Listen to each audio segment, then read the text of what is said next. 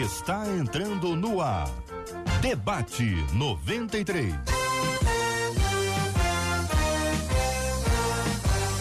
Realização 93 FM. Um oferecimento Pleno News. Notícias de verdade. Apresentação Cid Gonçalves. Bom dia, bom dia, bom dia.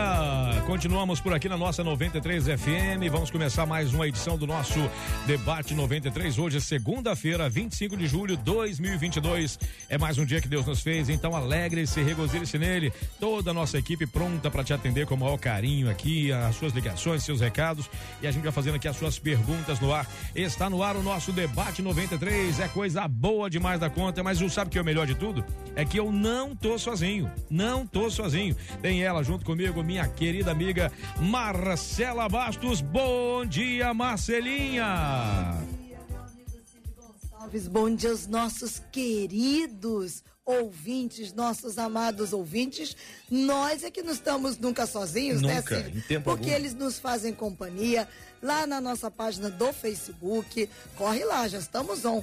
Rádio 93.3 FM. Corre e deixa sua participação, dando sua opinião no programa de hoje. Faz igual a Edneuza, o Marcelo Dias, Eliana, já tá todo mundo lá, viu, Cid? Verdade. Do mesmo jeitinho que Diego, Cláudia França, Rosimar, Rosilda, Solange, todo mundo sabe aonde? aonde? No nosso canal do YouTube, Cid. Boa. 93 FM Gospel, você já chega lá, já dá aquela curtida, porque você sabe que quanto mais curtido um vídeo, a plataforma entende esse vídeo como relevante e aí, ó, a mensagem do Senhor através do debate 93 vai ser compartilhado. O WhatsApp sempre aberto, que é o 21 96803 8319, porque o Cid tem uma companhia aí de um timaço de debatedores, né? Tem, tenho sim, tenho sim, mas nenhum deles, eu vou dizer assim, pode ser chamado de Rembrandt como Marcela Bastos, né? Porque ela até achou meio estranho que eu não tenha falado isso, é que eu me distraí aqui por um momento, mas estou acompanhado dessa menina que é uma obra de arte,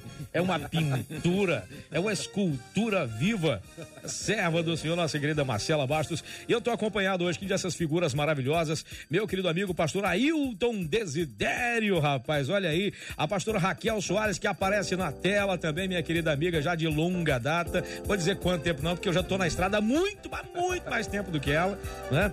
E também ele, Edson, Ar... não, Arantes não, rapaz. Edson Nascimento, reverendo Edson Nascimento também está aqui. Pare...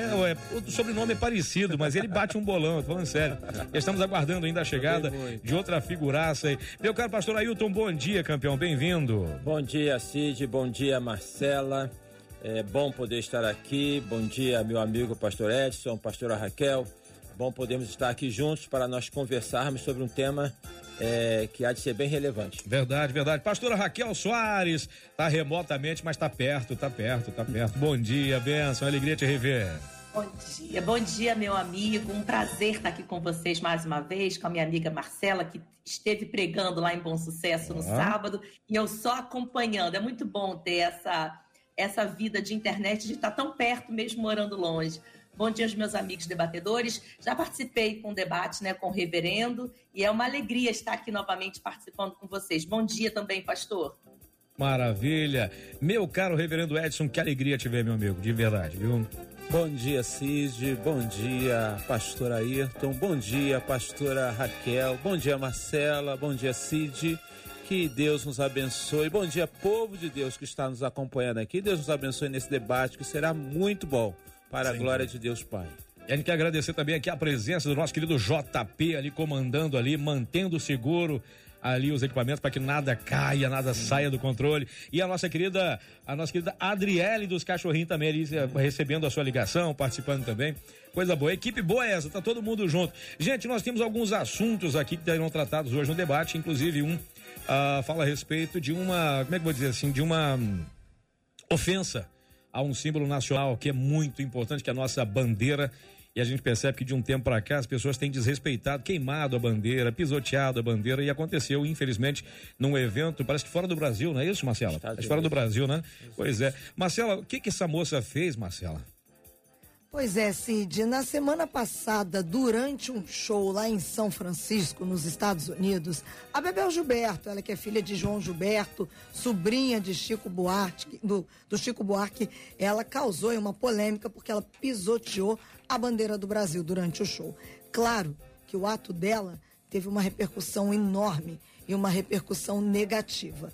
E agora ela disse que ela lamenta o ato que ela chamou de impensado e que, por segundo ela, acabou dando munição para ataques daqueles que ela chamou de extrema-direita. Ah. Ela disse assim: abre aspas, foi um ato impensado meu, porque uhum. se tivesse tido tempo de raciocinar, teria feito de outra maneira.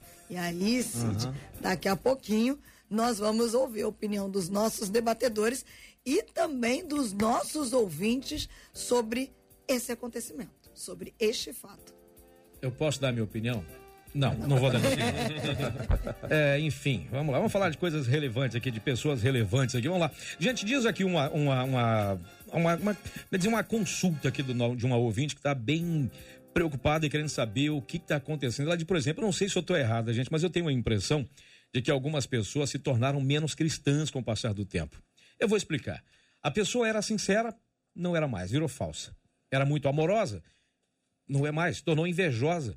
Era uma pessoa generosa e agora não. Agora é mão de vaca, mesquinha mesmo. Discreta ela era e hoje fofoqueira. Nossa, mas o normal não seria a pessoa chegar à maturidade cristã e melhorar? Por que alguns pioram, gente? E pioram por causa das lutas, pressões, tentações? Ou será que essas pessoas jamais foram cristãs de verdade? Bem, Ainda bem que eu não sou debatedor, sou apenas o moderador, por isso eu jogo essa bola, essa batata quente para vocês. E como eu sou um cavalheiro, claro, minha querida amiga pastora Raquel Soares, o que dizer desse assunto? As pessoas mudam com o tempo, elas se revelam com o tempo? Sem sombra de dúvidas, elas se revelam, né? Se não me falha a memória, o reverendo Edson, ele é psicólogo, não é isso, reverendo? Psicanalista. Isso, eu lembro do último debate que participamos. Então, ele vai trazer esse tema com muita propriedade, avaliando né, o ser humano. Mas todos nós sabemos que o período da paixão ele dura em média dois anos, entre 18 meses né, a 24 meses. É a suspensão e temporária pessoas... do juízo, né? é, exatamente. Mas isso também acontece em outras áreas das nossas vidas, né? A pessoa, quando ela tem um encontro com Deus, ou porque aceitou a Jesus, ou porque voltou de um acampamento. Eu lembro da minha adolescência, quando eu voltava, eu voltava naquela euforia, naquela empolgação.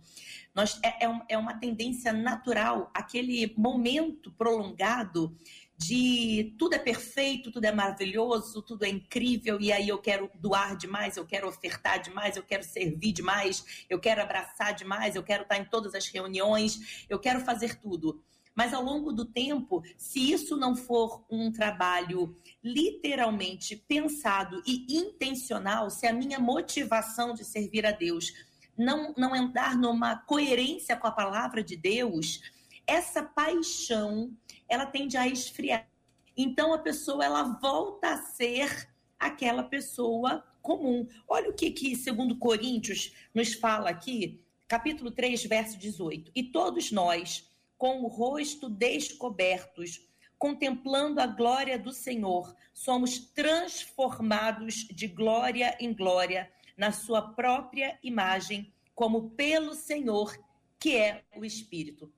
Então, todos nós, com a face descoberta, isso fala de uma transparência, não tem maquiagem, não tem um cabelo bonito como o meu, que fiz uma escova no final de semana. Não fala de não cabelo, que eu e o pastor Desidério podemos nos sentir ofendidos e excluídos da a gente começa a Não tem uma aqui. preparação, não tem um pensar que roupa que eu coloco, como que eu vou me apresentar. Não, não tem. é, é é na transparência diante de Deus, né? Senhor, sonda o meu coração, vê se há em mim algum caminho mau. Isso é uma motivação correta que passa do ponto da paixão, passa do ponto da euforia. E aí a Bíblia diz que quando eu chego diante do Senhor com essa face descoberta, então eu vou ser transformada de glória em glória. É de degrau em degrau, é de tempo em tempo, é de fase em fase pela e vou ser colocada com a imagem de Cristo. A imagem de Cristo será estampada em mim. E aí então, a minha imagem, a minha mazela, ela começa a diminuir e a glória de Deus começa a ser colocada em mim. E isso é somente pelo Espírito. Então, não é que a pessoa piora, simplesmente não, não houve uma intenção de uma caminhada cristã. Mas, com certeza, o reverendo vai trazer dados aí é, precisos sobre isso. Nada. Reverendo Edson. É, é, interessante, esse primeiro momento nosso é normalmente um momento de conquista. Para conquistar, a gente faz qualquer coisa. Sim. A gente até finge aquilo que a gente não é. E com o passar do tempo, não tem jeito, a gente vai se apresentando como a gente verdadeiramente é.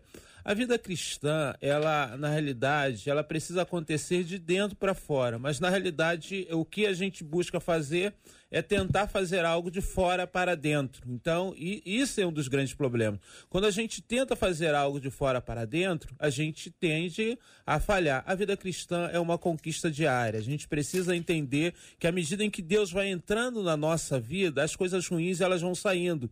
Mas no, no primeiro momento, quando a gente está naquele momento de conquista, nós escondemos as coisas ruins e, e isso vai aparecer depois de um passar do tempo. Então, é importante a gente conseguir entender isso e ter paciência com as pessoas. O apóstolo Paulo, ah, falando para a igreja lá de Filipenses, no capítulo 1, no versículo 6, ele fala: Aquele que começou boa obra em você, ele há de completá-la até o dia de Cristo Jesus. Então, a vida cristã é uma caminhada de uma boa obra que Deus está fazendo em nós e essa obra ela vai se completando a cada dia. Toda vez que nós tentamos fazer a obra que é de Deus, nós falhamos.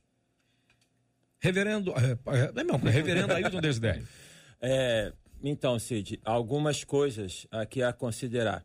A primeira coisa é a seguinte: tudo depende do ponto inicial, do ponto de partida. Né? Depende ali como ela coloca, será que a pessoa teve uma experiência com Cristo ou não? Depende disso. Porque as pessoas podem é, estar, algumas pessoas, nós não, não devemos julgar, mas algumas pessoas podem estar convencidas e não convertidas. Então, se elas estão convencidas, ou se elas foram convencidas ah, e elas não foram convertidas, no passar do tempo isso vai se é, caracterizar. No entanto, partamos do pressuposto que a pessoa ela teve uma experiência com Cristo, ela está, ela, ela se converteu verdadeiramente.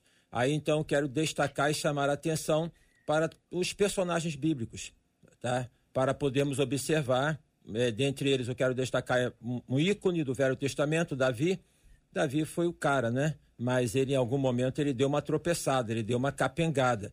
Então, a, a nossa vida, ela tem um pouco dessa oscilação mesmo. Não tem uma questão de uma subida que seja uma subida é, linear, constante, onde a pessoa só vai se melhorando linearmente. Nós vamos dando umas oscilações. Isso é algo que está em nós e para essas oscilações a Bíblia tem uma, uma, um termo e uma convocação que se chama avivamento tá? É uma, uma ação da misericórdia de Deus para nos avivar.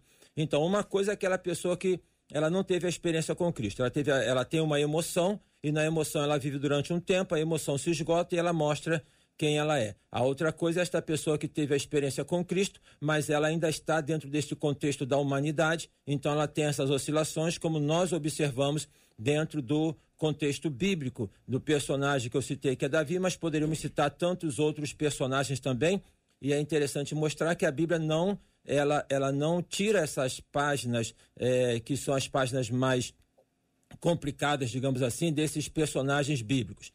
É, um outro aspecto, e por fim, destacar o que está dito lá na carta, ah, na, no conjunto das cartas das sete igrejas da Ásia, a primeira carta é direcionada à igreja de Éfeso. Tá? E aí o que, que diz lá em Apocalipse capítulo 2? Tenho contra ti que deixaste o teu primeiro amor. Ou seja, a pessoa então começou bem e ela foi esfriando, foi esfriando. Isso acontece, tá? É, na vida, eu diria, praticamente de todos nós. E a cada momento, então, nós precisamos estar, como disse o Senhor Jesus, vigiando e orando.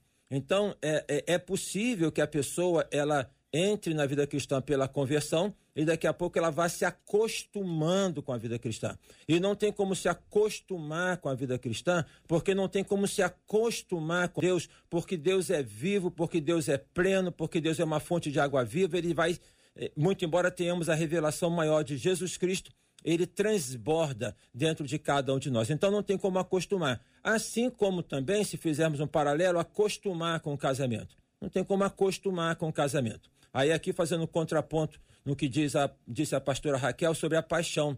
Tá? É, Para mim, a paixão não é uma coisa que é do início é, tão somente de uma relação ou de, de algum momento. A paixão é aquilo que dá um motor para que nós possamos avançar. Ninguém vive na paixão o tempo todo, mas existem picos de paixão. Então, numa relação de casamento, eu tenho 35 anos de casamento, eu tenho picos de paixão que vai impulsionando e, e, e levando o casamento para frente. Esses picos de paixão, diria, no contexto bíblico, são então os momentos de avivamento, os momentos de quebrantamento, os momentos em que nós nos deparamos com Deus na necessidade de podermos ter mais dele. Por quê? Repito, não tem como se acostumar com Deus, mas às vezes, é, pela prática da vida, é, daquela rotina da vida, às vezes nós vamos, é, dentro desse contexto, é, nos acostumamos. E como bem disse aqui o pastor Edson no texto de Filipenses, aquele que começou a boa obra. Então, é, a partir da conversão, aquele que começou o Senhor Jesus, se nós permitirmos, ele vai realizando. Maturidade não é um ponto onde nós chegamos. Você é, é crente e você está maduro, está pronto? Não. Maturidade é um processo da nossa vida. Nós vamos caminhando, né? como disse a pastora Raquel, no rosto que vai sendo desvendado de glória em glória até o Senhor Jesus. Esta é a minha compreensão. A, a, pastora Raquel começou falando a respeito dessa coisa da paixão e eu acabei me lembrando de que uma das definições filosóficas é, é, a chamada suspensão temporária do juiz, é quando o lobo frontal fica meio obscurecido, né? Porque é o que eu quero, é o que eu quero, o que eu quero, então não pensa muito nas consequências. Sendo que o amor acaba sendo a paixão acalmada, né? Aquela coisa mais domada. Então, só que a, uma da a primeira pergunta da ouvinte aqui, ela, a primeira impressão que ela diz é que as pessoas tornam menos cristãs com o passar do tempo. Há como ficar menos cristão ou há como a pessoa achar que não tem tanta necessidade assim de dedicação? Como é que funciona isso? As pessoas se tornam menos com o tempo elas, como já foi falado, as máscaras caem ao longo do tempo e o costume acontece e a pessoa acaba racionalizando algumas coisas. Essa racionalização tira das pessoas aquela fé que deveria ser aquela fé de Caleb, aquela fé sem medo, sem dúvida, e aí a pessoa acaba se tornando menos cristãos, como se costuma dizer? Pastora Raquel. Eu compliquei eu acredito demais. sim. Eu, não, ficou tranquila a pergunta. Eu, eu acho que todos entenderam. Existe como andar para trás, digamos assim? Uhum. É, sim, sim, Cid. Existe um coração que ele vai sendo endurecido, um coração que não é trabalhado, ele vai sendo endurecido. A Bíblia diz que pelos muitos pecados, né? A gente começa a morrer. A palavra de Deus diz ali no texto sobre a Santa Ceia que há no nosso meio da igreja muitos fracos e muitos que dormem. Isso fala de uma morte espiritual. E onde essas pessoas estavam? Ali no ato da ceia. O apóstolo Paulo estava se referindo sobre um ato. Então, não estava falando sobre todos fora, estava falando sobre todos dentro. Então, todos dentro daquela vida cristã, ali existiam muitos fracos, doentes, e muitos que dormem. Então, sim, existe sim é, aquela pessoa que deixa de buscar a face do Senhor, como disse aí o pastor Ailton. Ela acha que uma vida com Deus, uma vez que eu o conheci, eu não preciso mais prosseguir em conhecer. Então, essa pessoa ela começa a se amoldar ao padrão do mundo. O que, que Romanos vai dizer, né? Mas transformai-vos pela renovação da vossa mente, para que você possa experimentar. Então, existem aqueles que não experimentam. A Bíblia ela é uma Bíblia muito clara e ela traz uma verdade e ela também diz o oposto. Então, existe a possibilidade de eu estar pertencente ao corpo de Cristo, mas não experimentar. E o que faz ao não experimentar? Não transformar a mente. Então, sim, existe sim. Não sei se eu também fui é, prolixo na resposta, mas existe sim a possibilidade de um cristão, simplesmente porque frequentou a escola dominical na infância, achar que isso o garante de uma vida plena com Deus, então ele começa a andar para trás, então ele começa a duvidar, então ele começa a ter atitudes contra a palavra de Deus, e a Bíblia diz que o povo de Deus não pode ser como aqueles que são levados pelo vento, que qualquer doutrina já está enganando. A, a palavra de Deus diz ali em Tiago que o mundo há muitas vozes e nenhuma voz sem sentido. Isso também é para gente. Tem povo de Deus ouvindo outras vozes e acaba achando que tudo tem muito sentido. Então, são esses grandes movimentos. Por quê? Porque não busca uma transformação plena na palavra de Deus. Só existe uma pessoa que pode nos transformar, que é o Senhor. Então, se eu não busco essa transformação em Deus, naturalmente eu vou andar para trás. Ô, pastor Ailton, uh, a, a, pastora Raquel falando sobre isso, eu me lembrei de uma coisa aqui. A pessoa era sincera e se tornou falsa. Era amorosa e se tornou invejosa, era generosa, agora é mesquinha, discreta, agora é fofoqueira. Mas também falou sobre a questão da transformação da mente. Essa essa mudança, ela parte de Deus ou ela parte da pessoa? A pessoa, ela muda o jeito dela ou é Deus que vai mudar isso dela? Como é que fica isso? Então, Cid, é, a, o milagre do primeiro milagre de Jesus, ele transformou água em vinho. Hum. Não foi transformar o vinho em água. Sim. Transformou, transformou o que era insípido no que tem gosto. Hum. Então a experiência com Cristo transforma o que é insípido, né, que não tem sabor, com aquilo que tem gosto. A vida cristã tem gosto, né, ela é prazerosa. É, a transformação nossa em Cristo, ela tem, bom, primeiramente ela é em Cristo, então ela parte de Cristo. Tá? Não é uma ação meramente nossa, porque se é uma, uma ação meramente nossa, e aí então, respondendo a sua pergunta, ela dispensaria a ação de Cristo, e isso não é evangelho, isso não é cristianismo. Então, tudo vem a partir de Cristo, a, a, desse ponto inicial. Mas ele vai ter o entroncamento e vai ter o ponto de encontro com aquilo que cada um, a partir dessa, dessa demonstração do amor de Deus em Cristo, decide. Então, aí começa a ser uma conjugação. Essa conjugação, é, deixe-me deixe é, corrigir aqui, não diria que é uma conjugação, é uma interseção, então, daquilo que a salvação como um ponto inicial em Cristo, em que com ela eu me deparo em, em Cristo e me curvo perante Ele, reconhecendo que eu sou um pecador, né, apropriando-me da graça de Deus e tomo essa decisão. Então, a partir desse momento, não é conjugação, é submissão. É diferente. Porque se fosse conjugar, então seria conjugar ora a minha vontade, ora a vontade de Deus, ora a vontade de Deus, ora a minha vontade. Não é assim que funciona. Não é assim que funciona. A Bíblia fala, Jesus fala: se alguém quer vir após mim, negue-se a si mesmo, tome cada dia a sua cruz e então siga-me. Então é um exercício né, de submissão, de aniquilamento da minha vontade para que seja feita a vontade de Deus. E aí então, dentro desse contexto, o que ela coloca aqui como sendo uma constatação que é, ela, ela é, coloca, e é claro que isso às vezes nós observamos, mas não devemos julgar as pessoas. Mas só para poder então ressaltar que o milagre foi transformar a água em vinho e não o vinho em água, para poder fazer um, um contraponto com o Velho Testamento, que diz que a vereda do justo é como a luz da aurora, que vai ficando cada vez mais clara, clara até ser dia perfeito. Então não vai ficando escuro, vai ficando claro. Então quem é vai ficando cada vez mais aperfeiçoado. É claro que esse aperfeiçoamento, conforme eu disse inicialmente, não é uma coisa linear. Existem umas oscilações, mas se, se oscila para baixo um momento, vai subir um pouco mais à frente. E assim vai, vai, até chegarmos à plenitude em Cristo Jesus. Então, é a questão de que eu me encontro em Cristo, respondendo a sua pergunta, eu encontro em Cristo, me submeto a Ele, e a partir daí é este exercício, não a minha vontade, mas a tua vontade. E a carreira do cristão é luz da aurora, não é luz de Maravilha. trevas. Vamos é ouvir trevas. então o reverendo Edson Nascimento, logo depois vamos ouvir que a Marcela está cheia de perguntas dos ouvintes ali, está acumulado. É... Vai lá, reverendo. Cid, duas questões que a gente precisa considerar. Primeiro é a salvação. A salvação é um ato divino, um ato de Deus. Né?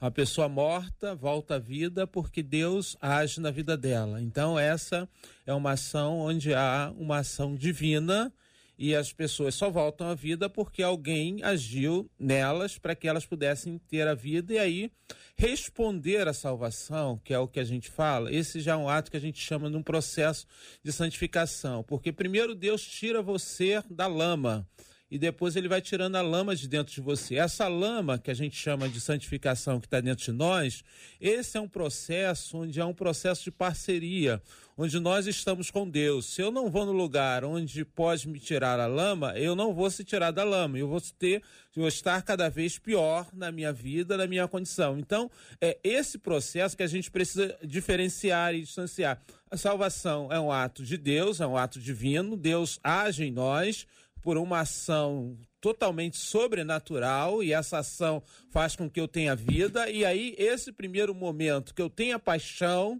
é esse momento que é exatamente a questão da resposta. Eu fico encantado com todas as questões que estão acontecendo, toda essa novidade, como disse a pastora, e essa paixão acontece. Por isso que Jesus fala para a pessoa medir primeiro, ver né? Primeiro, todas as questões, porque a paixão é, é, algo que a gente sente, esse desejo, essas coisas todas. E aí, depois que passa-se a paixão, e isso é muito bom a gente comparar com a questão da relação de marido e mulher, porque fica muito fácil esse primeiro momento da conquista, que a gente quer conquistar a esposa, a gente faz qualquer coisa, depois que está conquistado, a gente realmente começa a barriga a crescer, começa um monte de coisa, a gente não está muito preocupado com todas as questões, porque a gente já fez a conquista. A vida cristã, algumas coisas elas também acontecem, por isso que a gente precisa intencionalmente buscar essa maturidade, buscar ser maduro, buscar realmente ler a Bíblia diariamente, buscar ser parecido com Cristo.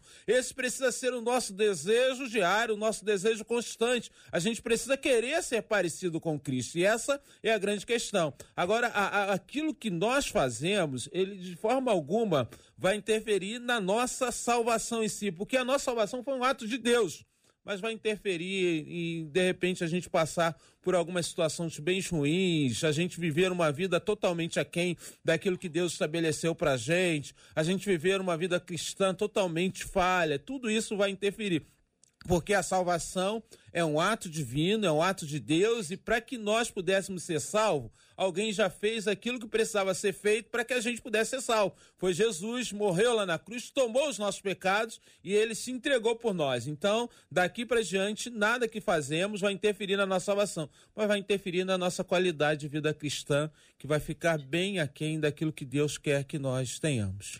Marcela Bastos, nossa Rembrandt. Esse Cid é muito meu amigo mesmo, né? Agora, Cid, os nossos ouvintes, debatedores, estão pensando à medida que vocês falam. Uhum. Por exemplo, a Flávia no YouTube disse assim: a verdade é que eu acompanho é que tem gente que parece que se convence de ser um cristão, mas na verdade não acaba vivendo a conversão. Ah, o, no YouTube, o Ângelo disse assim: quando a gente anda na luz, como Jesus está na luz, ele diz assim: a verdade é que a gente acaba fazendo menos bobagem, né? Ele coloca depois bota um riso. A Lúcia no YouTube também diz o seguinte: vocês não acham, perguntando para os nossos debatedores, que hoje vivemos muita religiosidade e pouco cristianismo? E dentro dessa, desse processo de sugerir coisas para vocês pensarem, uma outra ouvinte pelo WhatsApp disse assim: Posso virar o outro lado, diz essa ouvinte, para uma reflexão? Por que é que a ouvinte que enviou o e-mail só consegue enxergar defeitos nas outras pessoas? Por que, que os olhos só conseguem ver coisas ruins no próximo? Talvez ela também não estivesse precisando de uma transformação de dentro para fora? Pergunta a ouvinte aqui pelo WhatsApp. É um risco, né, gente? É um risco, né? É, com certeza. É, Palavra é, com vocês. Então, é, é, um risco, mas é um risco que é, devemos estar atentos para não cometermos, né? E realmente, como eu já disse aqui, de não julgar as pessoas. Então, isso é, é complicado. A gente não pode ver uma pessoa num momento ali que ela está de raiva, por exemplo, e poder falar que ela não é cristã por conta daquilo. Ela é, ela, ela é crente, mas ela é gente, ela não é, não é pau, não é, não é pedra, tá? Então, é, então, não pode ver, por exemplo, se a gente pegar o, o profeta Elias, a Bíblia fala textualmente, Elias teve medo. Então, olhar para aquele, aquele retrato na vida de Elias e falar: esse cara não confia em Deus. Então, nós. E até exageradamente no próprio Jesus Cristo, no Getsemane, quando ele falou: a minha alma está angustiada até a morte. aqueles discípulos mais próximos estavam ali com ele, mas quem é o Filho de Deus falando isso? Então a gente tem que tomar um cuidado enorme para nós realmente não julgarmos as pessoas, porque com a mesma medida que nós julgamos, nós seremos julgados. Na Agora, prática acabou de acontecer, é, né? É, na prática acabou de acontecer, né? Porque a ouvinte mandou a pergunta e a outra ouvinte contestou. E se fosse o contrário? É, né? então, se fosse o contrário. Hora, né? eu, eu entendo, assim, que essa ouvinte que enviou a questão, ela fala de um recorte, ela hum. fala de uma experiência dela, sim, ela sim. fala de uma, né, de algumas vivências. Então, é, isso realmente acontece. Tem joio no meio do trigo, né? O trigo ainda está no processo de maturação, não está no ponto da colheita ainda tá? É, porque a grande colheita será quando o Senhor Jesus voltar. Então tem vários aspectos aquilo. Tem pessoas que foram convencidas, que não estão convertidas, né? Tem as pessoas que são convertidas, mas elas, todos nós somos pessoas, então nós temos lá nossas nossas debilidades, tá? É, e, enfim, o processo de mutualidade, de poder ajudar um ao outro. Por vezes, ver uma pessoa que está numa, numa situação que não é condizente, assim, e a gente não se aproxima, julga, então, de poder se aproximar. É, é, são várias, são muitas variáveis. E aí a, quem está nesse ponto de observação tem que tomar um certo cuidado. Cuidado não é dispensar as pessoas, mas também nós olharmos para nós mesmos, porque por vezes naquilo que nós falamos, nós é que somos, é, é que nós tropeçamos, entendeu? Então a vida cristã é um exercício, a vida cristã não é pesada. E aí teve uma ouvinte aí que colocou numa dessas é, mensagens agora, uhum. na questão de religiosidade, isso é um problema sério, isso é um problema seríssimo, tá? Porque é possível estar ritualisticamente e irreverentemente perante Deus ao mesmo tempo. Ritualisticamente é tudo certinho, mas irreverentemente porque não tem coração, tá? Então isso é uma coisa assim de nós entendermos que a vida cristã é leve, porque se for pesada, não é vida cristã. Ah, mas o compromisso. O compromisso é de renúncia porque é leve, porque você ama, não está baseado no medo. É, voltando à questão da religiosidade, eu acho que é, a religiosidade, o que, que ela faz?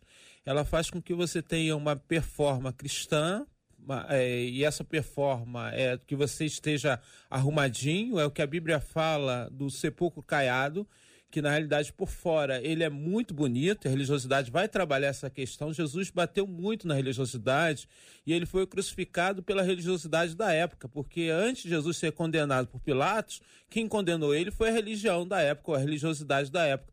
A parábola do filho pródigo, quando Jesus conta essa parábola, ele conta três parábolas, né? não só o filho pródigo, da dracma e também da ovelha perdida, para combater a religiosidade quando o filho mais velho ele representa a religiosidade da época, dizendo: olha, eu estou certinho, eu faço todas as coisas dentro do direito, mas não tem amor pelo pai. Então, é, eu tenho uma preocupação muito grande da gente é, tentar de alguma forma medir a vida cristã por questões éticas e morais, porque eu acho que a vida cristã ela vai muito além do que isso, ela vai muito além porque nós temos é, algumas outras religiões, o budismo, né, até mesmo o islamismo, todas essas religiões, elas têm uma moral muito mais é, rigorosa do que o cristianismo. O cristianismo é muito além do que isso. O cristianismo é uma transformação que acontece por uma ação de Deus na nossa vida. E essa ação de Deus na nossa vida, é, dentro, ela faz com que fora a gente reflita. O apóstolo Paulo, escrevendo aos Efésios, ele fala que nós somos preparados para as boas obras, ou seja, Deus nos chamou para as boas obras. Lá no versículo 10, ele fala como se nós fôssemos poesia de Deus, é como se Deus chegasse e falasse para o mundo: olha, é isso que eu quero que vocês sejam. Né? É como se Deus estivesse agindo dentro de nós, por isso ele fala: pela graça sois salvos, mediante a fé, isso não vem de vós, é dom de Deus, não pelas obras, para que ninguém se glorie mas é algo que acontece de Deus na nossa vida, e aí Deus nos apresenta ao mundo como poesia dele. E essa é a maneira que nós precisamos nos postar diante do mundo. Nós não fazemos algo para sermos salvos, mas nós fazemos todas as nossas ações é porque já fomos salvos por Deus, porque o sacrifício de Cristo já foi pago lá na cruz do Calvário por nós. Então nós precisamos conseguir entender isso. Pastor Raquel. É exatamente o que eles falaram. Eu não vou, eu não vou esticar nessa resposta, mas é exatamente isso. A pessoa, quando ela entende o sacrifício da cruz, quando ela entende o poder do evangelho, ela precisa caminhar. O evangelho não é algo parado. nós estamos em movimento, né? A palavra de Deus diz que as portas do inferno elas não prevalecem contra uma igreja que avança. Nós somos a igreja de Cristo. Então, um, um, um dos primeiros fatores para entendermos se estamos na religiosidade ou não é quando estamos sem essa, sem essa alegria para avançar, quando nós nos acomodamos, quando nós estamos mais preparados, mais preocupados com uma aparência.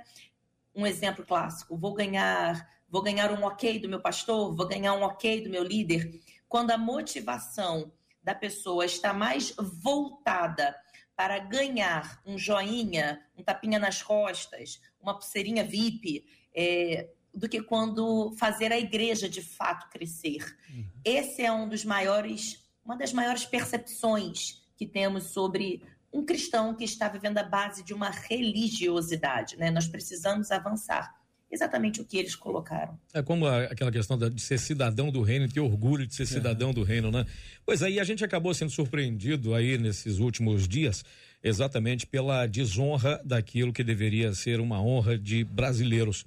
Você sabe que foi noticiado aí nas, na, na, na, imprensa, engraçado que não na, na, na, grande imprensa, né? Não foi nos grandes eh, veículos de comunicação, porque parece que não interessa muito, né? Determinadas pessoas não interessa muito que seja divulgado. Mas aconteceu isso a filha de João Gilberto, o criador da Bossa Nova, sobrinha de Chico Buarque, a Bebel Gilberto, ela causou uma polêmica enorme ao pisotear a bandeira do Brasil. No vídeo, ela samba literalmente em cima da bandeira do Brasil, fora do Brasil, numa nação estranha a ela, ela está vivendo lá. E, no entanto, ela faz um show e nesse show ela pisa, pisoteia, uh, desonra literalmente a bandeira do Brasil. Qualquer outro país, uh, ela seria, se fosse a bandeira do país uh, onde ela está, ela seria processada e incorreria em todas as punições necessárias alguém que desonra um símbolo nacional importante como é a bandeira do país.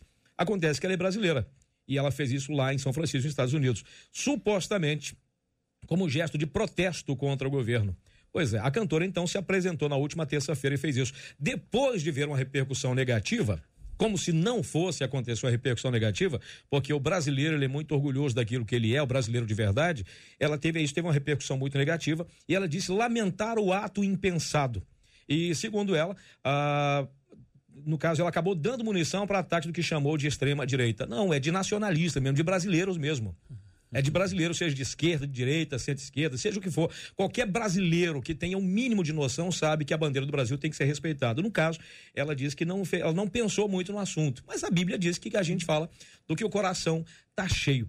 E claro que os nossos ouvintes estão repercutindo também, estão dando as suas opiniões, não é isso, Marcela? Então alguns estão dizendo ali o que pensam a respeito. E não é manifestação de extrema direita, não. É de brasileiro indignado com a falta de respeito de alguém que é brasileira, que vive às custas do brasileiro, lá fora do país, inclusive, e fazendo o que está fazendo. Marcelinha. É, no YouTube, o Cícero, por exemplo, disse assim: infelizmente as pessoas perderam respeito, jogando no lixo os valores pátrios, morais, éticos e cristãos pelo WhatsApp, um outro ouvinte disse assim: o respeito à bandeira, não acompanhado de respeito à nação e ao seu povo, acaba gerando pouco valor. E a gente vê que essa moça não respeitou nenhum nem outro. Uma outra ouvinte pelo WhatsApp disse assim: as pessoas esquecem que a bandeira representa um povo, uma nação. Aí diz assim: por que, que ela não se torna americana? Porque o americano honra a bandeira, diz ele. Tá o povo norte-americano. Exatamente. Ele ainda manda um vídeo de um lance lá de uma veterana, a maneira como ela trata bem a bandeira dos Estados Unidos. E o Diego, por exemplo, disse. É, bom, pelo menos ela admitiu uma falta de raciocínio, né? Porque tudo que ela fez foi não raciocinar, porque não é possível isso que ela fez. Raciocinou. Disse o Diego. Raciocinou e muito bem debatedores. É, é, eu, deixa eu só falar aqui um segundinho só, reverendo, falando aí sobre essa mensagem que foi enviada aí pelo WhatsApp, né? É muito comum quando a gente vai para os Estados Unidos entrar naqueles condomínios, casas, tanto da periferia como nas grandes, no, no, nos lugares mais elegantes, nas, nos bairros mais nobres, é muito comum você ver na porta da casa a bandeira dos Estados Unidos. É, eu sou esposa de militar e nos Estados Unidos existe ingressos com desconto para entrar nos parques se você servir a sua pátria. É, é muito comum em alguns restaurantes, quando chega algum militar fardado, alguém do restaurante que está comendo paga a conta do militar que entrou. Não é amigo, não é conhecido, não é período de guerra, não foi uma pessoa que foi socorrida por aquele militar, mas eles têm tanto amor, tanta paixão pela pátria que eles ofertam aquela conta. E isso não é pedido pelo militar, isso parte do cidadão americano.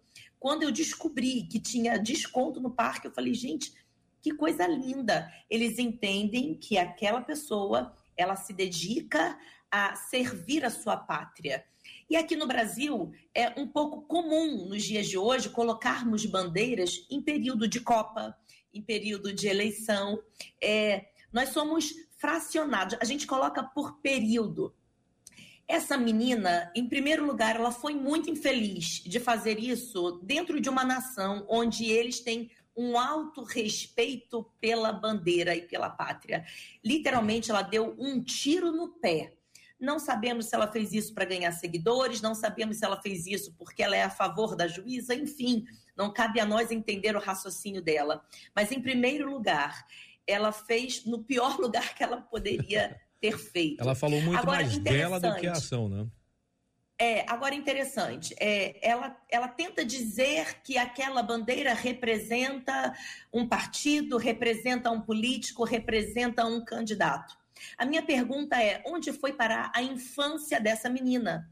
Porque a minha infância, eu lembro que eu passava o período é, de setembro ensaiando para o desfile de 7 de setembro e era, não era desfile de uma escola militar, era desfile da igreja. Eu saía da Praça das Nações e a gente ia marchando até Teixeira de Castro, que era a igreja, né, o antigo templo de Bom Sucesso. E eu lembro da alegria que era daquelas crianças, porque a gente tinha que comprar uma farda branca, uma meia calça branca, um sapato branco, e a gente ia caminhando com a bandeira dobrada em mãos. Aquilo era uma festa. Eu lembro que na escola, no Instituto Relvas, também em Ramos, não estou falando de bairros nobres, não. Periferia do Rio de Janeiro. Eu lembro que atrás dos cadernos vinha a música, a letra do nosso hino nacional. E toda sexta-feira a gente formava uma fila e a gente cantava. E é por esse motivo que eu sei o hino nacional de cor. Então, associar uma bandeira a uma pessoa, não importa o grau de intelectualidade, não importa se você é juíza ou se você é um iletrado. Eu só posso chamar de burrice, porque a bandeira não está relacionado a um partido, a uma pessoa. Bandeira está relacionado à minha pátria, pátria amada Brasil. Bandeira faz parte da minha vida desde 1981, que foi o ano que eu nasci. Então, ela deu um tiro no pé pelo menos duas vezes. Primeiro, porque ela fez na nação errada, uma nação que ovaciona a sua pátria. Uhum. E segundo, porque ela prova que ela devia estar brincando no celular a infância inteira, quando ela deveria estar desfilando junto comigo, uma vez que a idade dela é muito próxima à minha. Porque todo mundo da minha idade, uma vez, já desfilou, seja pela escola, seja pela igreja, seja pelo clube. Então, é, se fosse uma nova geração, se fosse a geração dos meus filhos, eu diria: vamos resgatar o amor à nossa pátria. Mas ela não tem a idade dos meus filhos. Então, minha pergunta é: meu amor, onde você estava enquanto todo mundo estava desfilando? que mundo é esse que você vivia? Tem uma coisa que eu quero é, ressaltar: é o seguinte. Ela pode ter feito numa questão proposital, né, realmente. A bandeira estava no chão, em casa, se o pano de prato cai no chão, a gente automaticamente vai lá e tira o pano de prato do chão.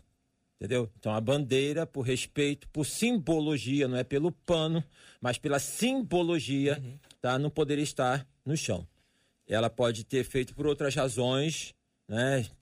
De, de repente de devaneios, de falta de conexão, que eu acho de repente pouco provável que isso tenha acontecido. Agora, quem viaja para o exterior tem condições, e para poder pagar uma passagem que não é barato, para poder se apresentar, montar um show, essas coisas todas. A gente tem um provérbio popular que fala que roupa suja se lava em casa. Uma coisa é a gente no Brasil, nós discutirmos, nós falarmos, discutirmos assim, conversarmos, né? Brigar. Uhum. Vamos parar com esse negócio de brigar, entendeu? Vamos conversar. Aí nós, é, concordo, discordo, uma coisa é isso. Outra coisa é esse pessoal que tem grana, é esse pessoal que tem poder, tá? Para poder ir lá para fora, para poder de lá mandar recado aqui para dentro. Porque isso tem todo tem todo nexo. Tem todo o nexo. Porque se essa ação acontecesse aqui no Brasil por força de lei, alguma coisa de intervenção assim naquela ação imediata aconteceria, mas lá fora é outra maneira. Então, é, é, é, é, é pessoas que, que da, de, do Brasil que vão para o exterior, né? É, primeiro que já tem condições de ir, autoridades que vão lá para fora para poder falar da pátria, não tem sentido isso, né? Não tem sentido. Eu vou, eu vou chegar então publicamente para poder falar da minha família, para poder falar, não, vou conversar na minha família e quando muito vou buscar ajuda com aquele que pode me ajudar. Então, essas questões são articuladas, claro que são articuladas, tá? São articuladas. E há uma, uma, uma desconexão enorme que nós estamos fazendo, e isso tem a ver com educação, com tudo, que é a confusão entre política e Estado. O Estado brasileiro é uma coisa, a política que vai gerir esse Estado é outra coisa. O processo democrático vai fazer, então, de tempos em tempos, ter as eleições, ter, então, lá os candidatos, ter as propostas, ter as. Isso é o processo que tem de democracia, tá? Que se entende de poder ter essa exposição. Agora, o Estado é para além daquele que está lá hoje, que pode não estar amanhã. Então, a, Brasi... a, a bandeira não representa o político, não representa o partido, não rep... ela representa o Estado. E tem que se ter essa clareza na mente, tá entendendo? Para poder passar essa informação para as pessoas que a bandeira representa o Estado. Se tem alguém que está usando a bandeira do Brasil né, como forma política, a, a, questão não é proibir, a questão é poder passar para a população do que, que é esse sentido. Agora, infelizmente, no Brasil, isso é histórico, e é histórico porque é fruto de, de perpetuação de poder não tem interesse em poder investir em educação para poder informar, para poder dar essa compreensão. A, a, a, pastora Raquel, de 81, eu sou de 61, então eu participei literalmente, participei assim, de, de desfiles de escolas, era uma coisa vibrante. Tá? Nós tínhamos é. formatura antes de entrar de, na sala de aula para poder hastear a bandeira. Não é a questão do pano, é o símbolo, é a, é a brasilidade, é o que nós somos. Como que eu posso, então, em detrimento da minha pátria, poder. É, é, é incabível, é incabível. E, é, e essas coisas que são incabíveis acontecem nessa postura daqueles que estão, não todos, mas boa parte, nos que se diz, entre aspas, intelectuais, dos que têm grana, dos que têm poder, né, que querem perpetuar situações. Então é fácil, é fácil poder colocar é, dessa forma, totalmente equivocada, totalmente impensado, né? Só denigra ainda mais a imagem do Brasil, só deixa o Brasil naquela posição ainda de poder ser espoliado, desprezado. Lá nos Estados Unidos é verdadeiramente como a pastora Raquel é, aqui colocou. A bandeira, ela é ali é, é valorizado. O patriotismo, né? nós precisamos resgatar isso aí, tá o 7 de setembro aí, para nós podermos resgatar e distinguir uma coisa de outra coisa. Uma coisa é o Estado, outra coisa é o político que representa ou que possa gerir o Estado. É, algumas coisas são bem importantes, né? Eu não sou tão velho como o pastor Ayrton, mas também. Não, olha já... para mim. Não é tão novo como a pastora Raquel. também não sou tão novo como o pastor. Mas eu, eu vivi, tá né? E talvez o, o pastor Ayrton tenha, tenha vivido também essa questão do período militar, onde as questões da bandeira era muito mais restrita. A gente não encontrava a bandeira do Brasil em todos os lugares, né? E, e o símbolo era, era muito mais forte. Eu me lembro de hastear a bandeira e com a, as luvas, toda aquela questão na escola, escola pública, e como a, a, pessoa, eu era levado a entender aquele simbolismo. Mas existe uma questão que às vezes quebra o simbolismo em nós. A questão é a raiva. Uhum. A raiva, ela faz com que a gente quebre alguns princípios, algumas questões da nossa vida em si. A pessoa mata a outra porque ficou com raiva da outra e ela matou. Ela sabe que não pode matar, mas ela mata. Então a raiva, ela vem como um sentimento muito mais forte do que outras coisas que vêm na nossa vida. E ela faz com que a gente quebre alguns princípios, quebre alguns símbolos, mesmo que a gente saiba daquele símbolo. E hoje, lamentavelmente, a, a bandeira ela é associada a, um, questão política, né? E dentro da visão da raiva, eu não posso pisar em determinada pessoa, eu piso naquilo que eu acho que simboliza a pessoa. Então, eu acabo dando essa, essa, esse objeto, né? Objeto tá, entre aspas, né? Porque a bandeira é o símbolo nacional, eu acabo dando a ela a, algo que eu possa extravasar a minha raiva por determinada pessoa. Então, é, é, essa é a grande questão. É, eu acho interessante dela ter pedido desculpa, é, fez aquilo sem pensar, mas é, isso é algo lamentável e cada dia que passa, cada vez mais nós fazemos alguns atos que são atos impensáveis e que nos leva a situações totalmente lamentáveis na vida. Né? Então, acredito que foi um ato impensável dela e foi um ato de raiva e acredito que porque ela associou a, aquele símbolo a, a, uma determinada situação alguém que estava com raiva, né? Aquela ideia de você jogar um copo, eh, quebrar o copo quando você queria jogar o copo na pessoa e fazer algumas coisas. Eu acho que talvez essa seja a situação, isso talvez tenha levado ela a pisar na bandeira. Eu acho que deveria, né, a nível nacional, ela colocar, fazer os pedidos de desculpa e todas as questões, fazer a lamentação, porque para nós brasileiros uma afronta fazer algo daquilo, né? A gente vê. Eu fico muito chateado se alguém chega, né, a bandeira do Flamengo, que é menor do que a questão do Brasil, né? A hum. nação flamenguista. Hum. Se alguém chega e fala, não, pano de chão, ou a camisa do Flamengo não vale para nada, vou limpar. Essas coisas todas, eu fico muito chateado. Imagina, ele fica porque gente, ele chama de manto sagrado. uma nação, o pessoal chegar e fazer isso, uma afronta à nossa nação a brasileira. Afronta, a gente não pode aceitar isso. A gente não pode deixar com que esses atos, embora sejam um atos certamente levados por uma raiva, e a raiva dela certamente, né? Eu quero acreditar que a raiva não seja a nação brasileira e nem aquilo que aquele símbolo representa, daquilo que nós entendemos, que é a nossa bandeira, a bandeira que nós levantamos, que nós honramos, que nós precisamos prestar toda a reverência a essa bandeira. Eu acredito que ela tenha feito isso porque naquele momento ela olhou para a bandeira e viu outra coisa diferente daquilo que nós brasileiros vemos. Agora, você tem, tem a certeza de uma coisa: se ela tivesse feito isso com a bandeira de qualquer time, a reação uhum. da imprensa no geral seria muito maior, faria muito mais barulho do que estão fazendo ou não fazendo por causa da bandeira nacional, porque, segundo algumas pessoas, representa uma, part... uma pessoa, um partido, quando na verdade representa uma nação. Mas é isso. No final das contas, ela disse: peço desculpa por fazer isso, mas acham que eu estou orgulhosa de ser brasileira?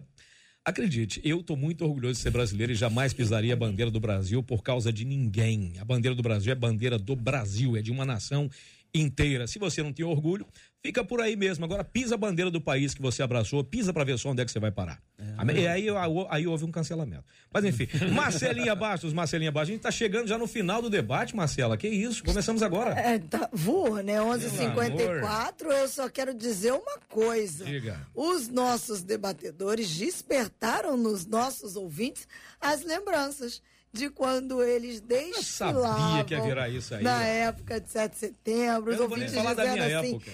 eu, a gente era uma briga para achar a bandeira. Eu tô Olha me divertindo aí, é. aqui com os ouvintes mandando é e relembrando. Cid, eu sei que a gente está terminando, uhum. mas eu vou fazer a pergunta de um ouvinte. Você escolhe um dos debatedores para responder rapidinho com relação ao nosso tema principal. Porque a, a, pergunta dele pelo WhatsApp é: mas como é que a gente consegue se manter fervoroso no estudo da, pra, da palavra para que a gente cresça em maturidade em um tempo em que parece que o amor à palavra só está esfriando? Bem, quem vai falar sobre o assunto? Primeiro levantar a mão fala. Fazer igual na escola. Eu posso falar, Cid. Manda é.